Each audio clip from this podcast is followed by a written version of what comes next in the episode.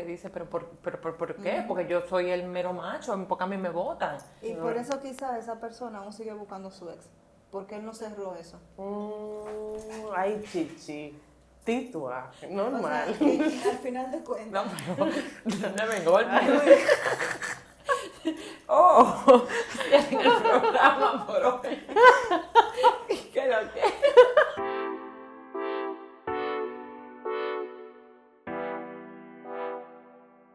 Bienvenidos a Toy en Descorche, como cada lunes. Hola, Mayrishi. Hello, hello, hello. ¿Cómo están todos? Yo espero que estén muy bien, que eh, no la hayan pasado tan mal en sus trabajos, ¿verdad? No, amiga. No, todo amiga, el mundo está como adaptándose, todo el mundo está chévere, tranquilo y.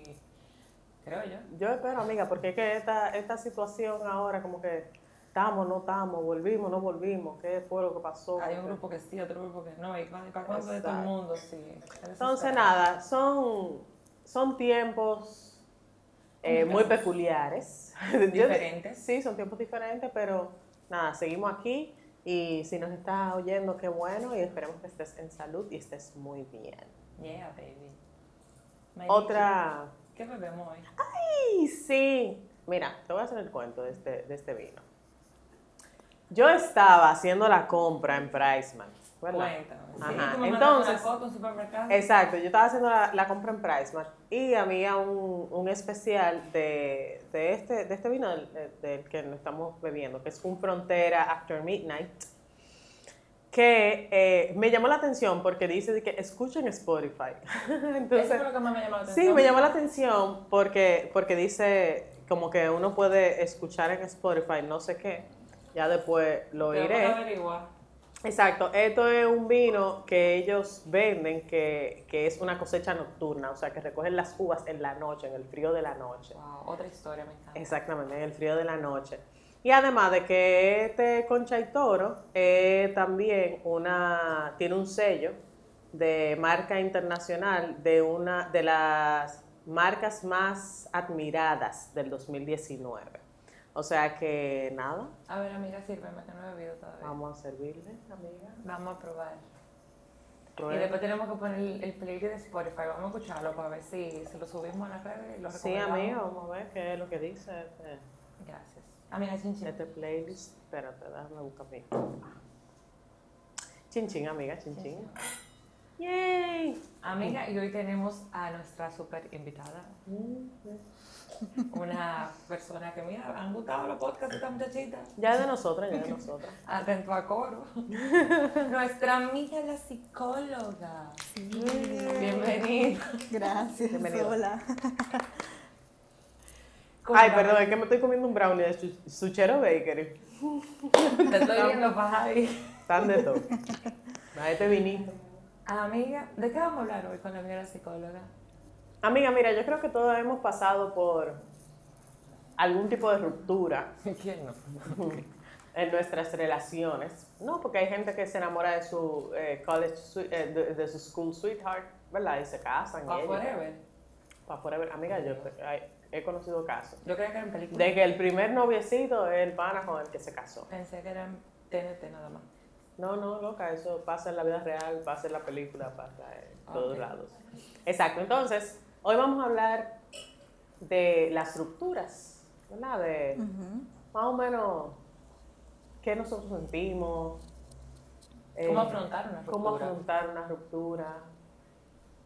Que yo creo también, aquí también los chicos, mm, eh, no, espero comentarios de los chicos, de Sí. nuestros amigos varoncitos, porque en mi experiencia, o como yo comentaba antes de, de grabar, yo siento como que los hombres empujan a las mujeres para que sea uno como que tome la decisión. ¿verdad? Sí, loca.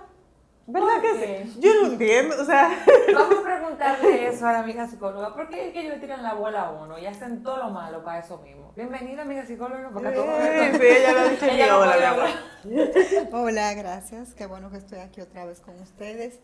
La ruptura lleva como, eh, la palabra ruptura yo creo que de fondo debe de llevar como, está el sonido de película de misterio. como de. Chan, chan, chan. Entonces, difícil es el que tome la decisión y es difícil el que viva la situación. O sea, yo pienso que todo el mundo tiene miedo a una ruptura y que muchos de los problemas de pareja son por el mismo tema de la ruptura. Claro. Entonces quizá para la mujer realmente sea más fácil, no más fácil, bueno, no es fácil para ninguno de los dos, pero quizá la mujer esté condicionada también, culturalmente hablando, a que sea quien tome la decisión, quien sea la que dice te va de la casa.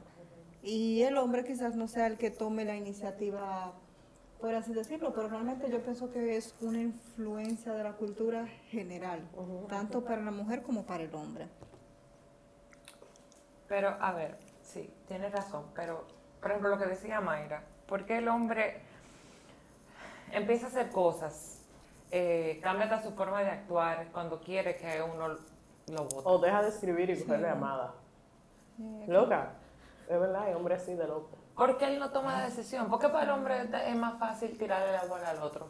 Quizá tiene, bueno, no, no puedo ser genérica, porque si soy genérica no estoy siendo clínica, ¿verdad? Estoy siendo- Exactamente. estoy Está, siendo está jugando. objetiva, ¿verdad? Pero hay, hay Pero cierto tiempo depende también del tipo de apego que tenga esa persona, depende del tipo de apego que haya desarrollado el hombre, depende del tipo de apego que haya desarrollado la mujer. También depende de la forma en la que cada quien afronta la situación difícil. Ujú. Bueno, a mí me, me- lo que me ha pasado es muchas veces, a ver, no, no sé si alguna oyente se como que se identificará, ajá. exacto, pero a mí me ha pasado que hay, hay veces que un- como mujer yo pongo la palabra ruptura sobre la mesa, pero esperando que el pana me diga que no. Sí. Amiga. Exacto. Sí, 15. amiga. Sí. No, pero, a ver, hace mucho, pues ya yo tengo 11 años de matrimonio, amiga, pero, ajá. O Yo tenía amores en otra época de mi vida. En, en, en- era una forma de probar, eh, como Porque que, si el otro te quería. o si el otro quería de verdad mantener Sí. la relación. ¿Tú entiendes? O sea, eh, la palabra ruptura tal vez no era porque yo quisiera terminar la relación, pero ya yo sentía como que habían cosas como que estaban pasando, como que... Como un tanteo. Sí, era como un tanteo, como yo creo que deberíamos terminar. Silencio. Para ver si el otro decía de que, Pausa larga. de que, pero ¿por qué? ¿Tú entiendes? Duro que te digan, ah, pues está bien. Exacto. que era lo que normalmente pasaba. Que era lo que normalmente pasaba. Decía, ah, pues está bien. Entonces allá uno entraba en etapa de negación, Sí. del duelo. La misma Sí. etapa que se viven en el duelo, La ¿verdad que misma sí? que Sí, las cinco etapas. Las cinco etapas, Es un duelo. Una Exacto. un duelo. ¿Cuáles son las, cinco etapas del duelo? Porque tú lo sabes. Negación, No, no. eh, sí. No, aceptación tú dijiste. Pero no me lo sé, espérate, no me sé el orden. El orden, ah. Dale, dale. Dale, Amiga psicóloga, espérate. Pues yo me lo leí y lo viví, pero mana, Sí. sigue para allá. Cuando pasa eso que menciona Mayra, de que tú pones la carta arriba de la mesa, ya tú estás en la etapa de negación. O sea, ya hace mucho que esa relación se jodió. Desde el momento que usted puso la carta arriba de la mesa, ya no hay forma. Entonces, ¿qué es lo que comienza a suceder? La dinámica de todo este proceso de ruptura. O sea, empieza la etapa en general. Porque desde ese momento ya se dieron todas las señales de que las cosas no iban a poder continuar. Exacto. Entonces ahí comienza la etapa de la negación, que es la primera. Después sigue la ira, que en la ira viene el enojo de sentirte culpable. Viene el amor, el supuesto amor de que yo te amo y tú tienes que estar conmigo. Obligado. Porque tú no me amas. Y porque tú me estás dejando. El amor se convierte en posesión, entonces ya deja de ser amor y lo que es como la forma en la que tú estás traduciendo la ira que tú sientes. Empieza la negociación, oye, ¿qué tal se llama terapia? Eh, perdón por yo hacer, perdón por el diciembre del 2015, yo haberte dicho eso antes de tu Ahí familia. Entonces empieza a sacar como todos esos temas con el fin de obtener lo que él quiere, que es volver a tener ese apego, porque que no es, no es la pareja, o sea, tú no rompes directamente con la pareja solamente, tú rompes con una rutina, con un estilo de vida, con un estilo de pensamiento, Con la familia. con la familia, con tus sueños, tus ilusiones, tus planes, tu interés, o sea, lo que tú estás, esa etapa de ruptura agarra muchísimos temas, que por eso es que también es tan doloroso, porque a él tú quizás dices, concha, le lo mando a la mierda y ya, pero no necesariamente es así con todo lo que trae detrás. Después de que ya se llega a la negociación y no va para parte, porque realmente ya no va para parte, entonces comienza la, la depresión y ya después de todo ese mar de depresión donde surgen muchísimas conductas que son hasta autolesivas para la persona que le está viviendo. Entonces empieza ya la parte de lo que es la aceptación, Ujú. de que, ok, tengo que vivir con esto, no me voy a morir por esto, tengo que sacar de abajo o ver qué es lo que yo voy a hacer con mi vida. Esas son también, como comentaba Raiza, la, la etapa del duelo que se viven cuando tú pierdes un ser querido, porque es que igual tú estás teniendo una pérdida. Sí, claro, es una pérdida. Incluso eh, es una pérdida hasta... Hay personas peor. que tienen pérdidas de cuestiones materiales, de amistad también, no Ujú. necesariamente tiene que ser una... De, de un tipo de relación que tú tenías con tu mamá, de un vínculo que se rompió que ya tú no vas a volver a recuperar. Ujú, Tú ujú. tienes esa etapa de, de un trabajo. Cuando te despiden sí. de un trabajo, tú tienes unas etapas del duelo que tú hasta te cuestionas de concha, ¿qué es lo que yo ¿Y voy a qué hacer yo con mi vida? O sea, ¿Y por qué? Oh, sí, yo soy buena en esto. Pero tú sabes, una pregunta, doctora. A, a su entender o en su experiencia, ¿quién sufre más el proceso de una ruptura? ¿Los hombres o las mujeres? Yo te tengo una respuesta, pero quiero escucharla ya primero. no, dale. No, por ejemplo, yo tengo un argumento y yo entiendo que cuando va a depender de quién vota. Ujú. ¿Entiendes? Porque si, eh, si tú dejas a un hombre y ese hombre, el típico machita, más machita del que se llevó el trofeo número uno, tú supiste cómo tú me estás dejando a mí, a este, a este rey, Este papi. a este papi. A mí no me dejen. ¿Y por qué me tienen que dejar? No, te digo algo. Tú no me votaste, yo te voy a votar a ti. Exacto. No, y se, y se vuelve esa guerra de, de atrapar a esa persona, de, de la ira, y de mantenerse en negación, porque dice, pero por, pero, por, ¿por qué? Porque yo soy el mero macho, porque a mí me votan. Y por eso quizás esa persona aún sigue buscando a su ex, porque él no cerró eso. Mm, ay, chichi. Titua, O sea, normal. al final de cuentas, No, pero ¿dónde me golpe? oh, en el programa por hoy. ¿Qué lo que? Entonces, que siga no buscando su ex. quién sufre más, Ajá. sino cómo tú estás manejando la cosa. Puede ser que la mujer se vea que sufra más porque la mujer se atreve a llorar, se atreve a trallar, se atreve a pintar la casa de Es más color, expresiva. se pone un tinte rojo, Se corta tú el ves que amanece ba- eh, bailando lo que no pudo bailar, por ejemplo, se ve más. Pero quizás el hombre como maneja más temas de ego, del yo, del, del, del mismo cultural machismo, no le permita desarrollar las etapas del duelo y tampoco le permita cerrar una relación. O sea, tal vez un hombre se suprime más que, que, que la mujer. se tal vez en una pérdida. o ignora el sentimiento o vive con el sentimiento. Yo creo que se queda en pero ese No necesariamente. pero ese sentimiento de alguna manera sale. Aunque quizá uno como simples mortales no lo veamos como que a simple vista, pero dentro de sí, de su modus operandi, de la forma en la que percibe la información, en la forma en la que él actúa y las cosas que hace, de alguna manera salen ese, ese sentimiento que todavía tiene dentro, de que no ha sanado. Eso es como, por ejemplo, una persona que habla de un proceso traumático es porque lo sanó. Si lo habla, lo sanó. Si no lo habla, no lo ha sanado. Es verdad. Entonces, eso es lo que pasa. Simplemente ignora el hecho, aunque se sienta que se quedó en una etapa. ¿Tú recomiendas que, por ejemplo, para cuando uno termina así una relación, vaya a terapia? O sea, ¿tú entiendes como que es mejor para poder contrarrestar el dolor? Eh, ¿O tú crees que una persona puede sola como fajarse y decir, ok, hago mi sanación, hago mi, mi proceso completo, voy a tener la fuerza de no volver donde me hicieron mal? Eh, ¿O busco mejor ayuda para poder fortalecerme y, y- y salir como con ayuda profesional de ese hoyo en el que me encontraba? Yo a título personal te puedo decir que yo creo en la gente, yo creo en la resiliencia humana, yo pienso que el ser humano tiene todas las herramientas para salir de cualquier situación él mismo, solo. Al final de cuentas el psicólogo simplemente fue un rol de acompañamiento porque las herramientas están dentro de ti. Y si la persona es consciente de eso y de sus herramientas, puede salir solo de esta, porque quizá esta no sea la primera vez que le pase, quizás no ha sido la última tampoco, y quizás esta vez es la más fuerte, pero pudieron haber otras que no necesariamente se relacionan con esta, pero que sí fueron superadas, y esas herramientas se quedan ahí y te pueden ir ayudando y fortaleciéndote a seguir superando todo lo que pueda venir. Yo creo que también hay, hay decisiones eh, de rupturas que son mucho más difíciles.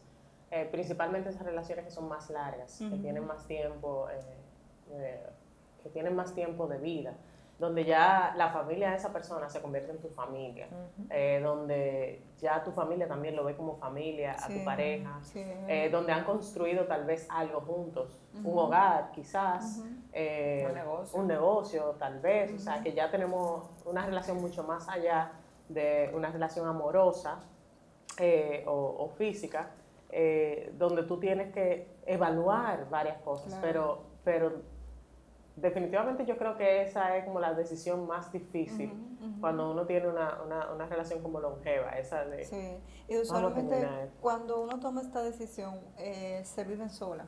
Es muy difícil que tú veas una relación de pareja en donde se diga como, conchale, mira, estamos por dejarnos, no me aguanto, cómo me siento. Es muy difícil que la persona se atreva a compartirla, porque esta decisión usualmente tú la vives sola por todos los temas que trae.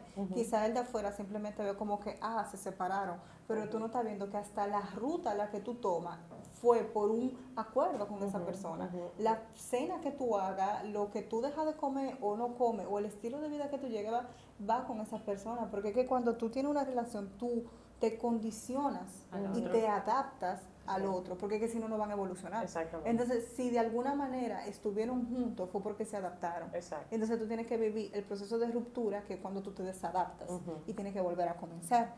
Entonces, en este sentido, usualmente lo normal es que tú quieras hacerlo sola, porque tú quieres, una parte de ti necesita volver a encontrarse consigo misma y buscar dentro de sí dónde yo estoy, o sea, porque tú te sientes roto, tú sientes que una parte de ti se fue, entonces tú quieres buscar dentro de ti si queda algo de ti por lo que tú puedas trabajar o de lo que tú seas.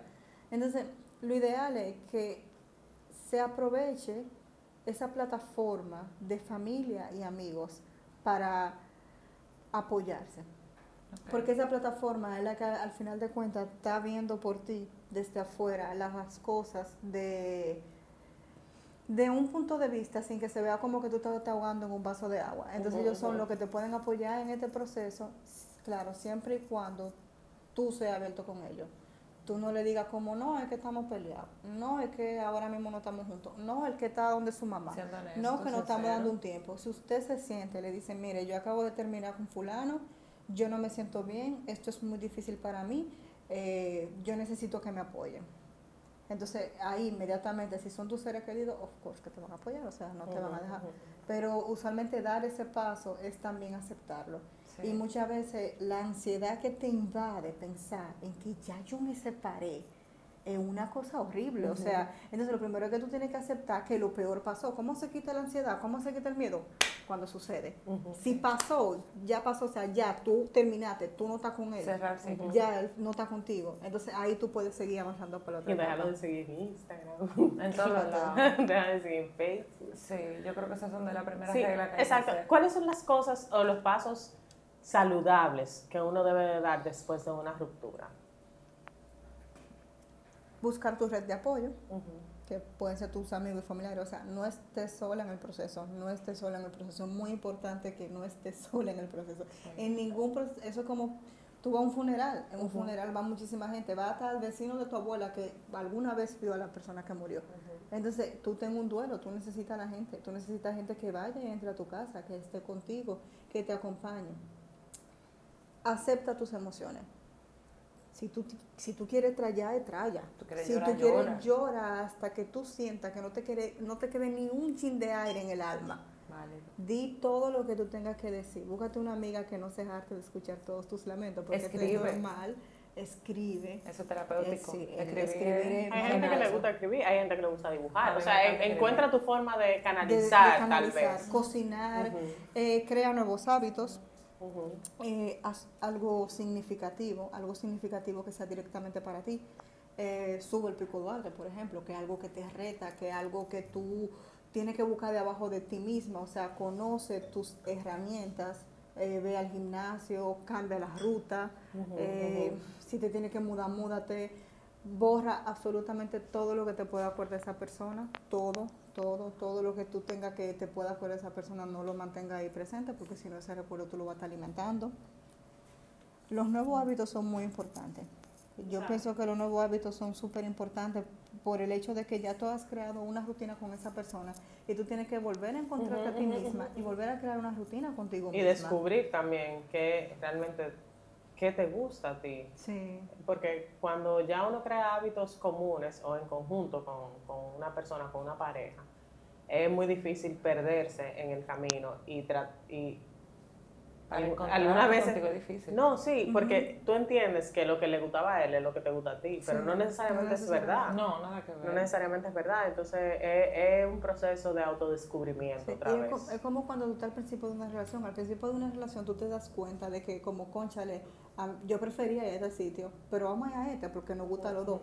Entonces, hasta cierto punto tú puedes volver atrás y decir, en verdad yo prefería ir a este sitio. Entonces ve a ese sitio tú sola, porque esa era como la preferencia que tú tenías como persona individual. Es normal también que hay mucha gente que, no sé, amigas tú puedes ver como, conchale, pero fulana no puede estar sola. Sale de uno y de una vez se mete en otro. Sí, eso pasa mucho. Entonces, es normal que pase Sí, eso pasa mucho. cuando tú puedes enfrentar tus sentimientos, porque quizás esa conducta sea una forma de evadir lo que lo que sea que tú estés sintiendo. ¿Sabes qué otra cosa me he dado cuenta, eh, doctora? Que hay, mucho, hay muchas personas, eh, hombres o mujeres, que le tienen miedo a ponerle un nombre a su relación eh, o, o a, com- a comprometerse con algo. Sí. O sea, ahora mismo yo conozco muchas perso- eh, muchas personas que tienen relaciones muy abiertas, que Sí. no son novios, que uno Sí. dice, ah, no, pero ustedes son novios. No, nosotros somos novios, pero Pero pero, estamos saliendo, pero tal, o sea, saliendo, tienen una relación de por sí, pero el simple hecho de en su mente comprometerse o ponerle un nombre Sí. a eso, los compromete a, tal a tal punto de que si deciden terminar la relación, sienten que le va a doler le más. va a doler. Sí. Eh, entonces, siento también que es una forma también de evadir el dolor. Claro, que es una forma de evadir, porque es que tú no puedes eh, tú no puedes controlar lo que tú sientes. Los sentimientos son completamente voluntarios. Entonces, al momento de que tú quieres controlar lo que tú sientes con la razón de que, ok, tú y yo no somos novios, vamos a salir, todo normal, tú estás condicionando tus reacciones y todo lo que pase. Y eso no es una garantía de que tú no sientas. Exacto. Incluso hablando fisiológicamente, cuando tú tienes sexo, se liberan hormonas, que son por ejemplo la endorfina, hay otra en específico que solamente sale cuando tú estás teniendo relaciones, que es la que te hace sentir enamorado. Entonces, ¿cómo tú le vas a decir a tu cuerpo, mira cuerpo, Contrólate, ¿oíste? mucho cuidado con liberar esa hormona, que yo no me voy a enamorar. Apaga el botón hoy. Eso es imposible, es imposible. Otra cosa también, que hay mitos, o creo que mucha gente piensa, que el que vota no sufre como el que al que votar. Mira, Amiga, mira, tengo un tema con eso. amiga, Porque a mí, eh, sí, a mí me reflejé. claro, lo digo. Oh, pero ven acá. Dije que no, porque como eso mismo, tú votaste y tú no sientes. Tú, eres, tú estabas durita, tú sabías lo que tú querías. Eso tú lo tenías ya eh, programado hace muchísimo tiempo. Claro, yo lo pude haber programado. Una cosa es que lo pienses, Claro. que lo medites, que lo re- que te hable con la almohada. Pero cuando tú te ves a la hora del none tomando una decisión, tú también estás cambiando una conducta de muchísimo tiempo. Sí. Tú también tienes ahora que desacostumbrarte a eso que tú viviste con esa persona y aprender a vivir con ese sentimiento de que ya esa persona no está. Es como que se murió. Por eso que yo digo, exacto. es pim pum, un duro, pero está vivo. Sí, qué el pendejo y lo va a ver Sí. tú un día. Que puede ser que te lo en la calle. ¿Entiendes? Porque se murió, se murió. y tal vez con otra pareja. Y Y, tal lo puede con- ver con otra pareja. Exacto. Entonces, Ujú. contrale, pero. eh, y, y tengo que aprender a vivir de, con ese Sí, dolor. y tú estás claro, y tú estás claro de que la relación no va para ningún lado, pero igual tú guardas el duelo. Sí. O sea, igual tú haces el duelo, El tú haces el proceso del duelo. Sí. O sea, y eso es algo que, que yo quiero que quede muy claro, que mucha gente está confundida, de que, que el que vota eh, o está ya con otra gente, o ya, o no le duele. No. Y tomó una decisión de dejar una relación y de muchos años, duele. Hay una canción de Cani García que se llama Duele Menos. Incluso Y yo me enamoré de esa canción y la adopté para mí. Y ella me decía, esa canción al final. Si tú crees la verdad, y lo dice así mismo ella, si tú crees que porque yo te dejé, duele menos, no. Yo creo que duele muchísimo. Y por lo que dije ahorita, el hecho de tú pensar, programar, cómo tú vas a hacer eso, no es fácil. Eso no es tarea fácil. Eso toma, mira, tener muchos, muchos ovarios para tú poder tomar esa decisión y mantenerla. Y Sí. Porque mucha gente vuelve, que se la pego te hace volver otra Sí. vez, porque tú no puedes Sí, es lo que tú piensas. Pero es No, y, no- y, y, y la, y la, es, por, es por una etapa del duelo. Ajá, exactamente. Claro. Qué bueno. es Cuando tú caes en esa etapa del duelo. Pero eso te la reinicia. Exacto. Te la reinicia. Perdón, tienes que volver a comenzar de cero. Ay. Porque si no, romper una de las etapas de duelo te la reinicia. Y es como, Raiza dijo una palabra clave. Tú tienes, el, ¿qué es el duelo? El duelo es aprender a vivir con el dolor. Sí. El dolor no se va a ir. O sea, Never. no esperes que el dolor se vaya porque el dolor va a estar ahí. Una parte de ti estuvo herida, una parte de ti sufre un cambio. Ahora, si tú no evolucionas, si tú no cambias, eh, selección natural, es Darwin. Si tú no evolucionas, ¿qué, qué pasa? O sea, Es posible, o sea, lo, lo digo porque me, me ha pasado, o sea, yo soy muy amiga de, de algunos exnovios, o sea, sí. soy muy- es posible de que uno, Ser amigo. sí, ser amigo de una tiempo. expareja. Yo pienso que de si se vivieron las etapas del duelo de la persona y que cuando se tenga una relación con ese ex no se traigan sentimientos que alimenten eh, todo este tema de la duda, de, Que tú me hiciste y yo no te que- hice. de la culpa quizás, o O el flirteo. otra Sí, vez, exactamente. porque Mientras- es el de me voy a normal. contar otra vez a ver qué Exactamente. Porque ya yo lo superé. siempre, Sí, yo Di pienso que, sí di se- que ya, di que un bueno conocido por un malo por Sí. conocer. Es que pref- es preferiblemente un malo conocido que un bueno por Un bueno conocer por algo así. conocer, sí. Pero es- yo siento que es mejor y se puede tener una relación con tu ex de amistad siempre y cuando tú sientas que eso no puede afectar tu futuro, ni tus planes, ni tus ilusiones, Ni lo que tú has construido con tu relación actual o con tu relación contigo misma. Si no afecta ninguno de esas dos esferas, pues no hay problema, porque simplemente es una comprensión más, es un viejo amigo, es un viejo dolor, es un sentimiento guardado, es como me quedé con lo bueno de ti. Me quedé con lo bueno de ti y eso es lo que yo veo cuando te saludo, cuando te hablo, cuando me alegro por tu vida, pero ya. Yo le pondría como una pequeña duda a eso. Porque también va a depender también de, de lo tóxica que fue esa persona y de, del daño que te hizo y de que si esa persona todavía sigue con la misma conducta, que te suma. Entonces, para eso mejor te desecho, sigo con mi vida. No, y pero hay una pregunta, una pregunta, porque eh, y, me, y, me, y me pasa también, y perdón, doctora, aquellas personas que quieren negar ese tipo de relaciones o que quieren borrar el tipo de relaciones pasadas que tuvieron y que no hablan, hablan de sus relaciones pasadas, ¿tienen algún issue? con, Sí, eh, yo con- pienso que cuando tú quieres cerrar con, con tierra, enterrar eso como nunca pasó, realmente tú estás evitando sentir lo que tú sentiste en Tú le estás poniendo una curita, una llaga. Le estás Exacto. poniendo una curita, pero quizás esa, esa curita te funcione. Porque al final de cuentas, tú tienes una llaga, porque el duelo es una llaga, el duelo es Ujú, un ujú. dolor. Y tú lo tienes y lo aceptas. Exactamente. Entonces, si tú prefieres no exponerte a que esa herida se te lastime, pues es una forma de tú cerrar. ujú. Ok, Es un mecanismo de defensa. Yo Ok. cerré. Ujú. ok, ok. Bien, señores. Eh, otra vez, este tema, otro tema más que tiene que tener una continuación. Yo no creo, yo ¿Tú creo, que no? yo creo que quedó bastante Va- quedó claro. claro. Yo creo que quedó bastante claro. Eh, yo creo que ahí el que no, el que está perdido como que y no encontró alguna respuesta. Yo creo que el que no encontró tiene que buscarla dentro de sí. exactamente. Puede ser. Porque la información, sí. la información está. La información está. Yo creo que este, este tema ya está. Ah, pues lo hicimos, lo logramos, en fin, con la Por primera vez con la.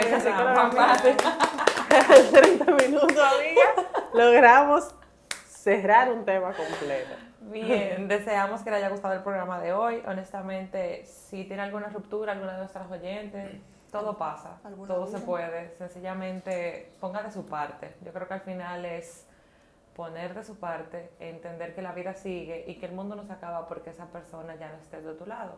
Imagínate, peor es cuando algún familiar, alguien muy tuyo se te muere, que más nunca, y tú tienes que sobrepasar ese dolor. Entonces dime tú, ¿por qué una relación tú no puedes sobrepasarla? Sí ¿Por se puede, se un puede. vaso de agua? Se puede. Cuando sí se puede. Sí se puede, sí se puede. Amiga psicóloga, muchísimas gracias por acompañarnos. Muchas Gracias amiga psicóloga, y a todas nuestras oyentes. Muchas gracias por estar ahí semana tras semana. Las queremos con el alma y nos vemos la semana que viene.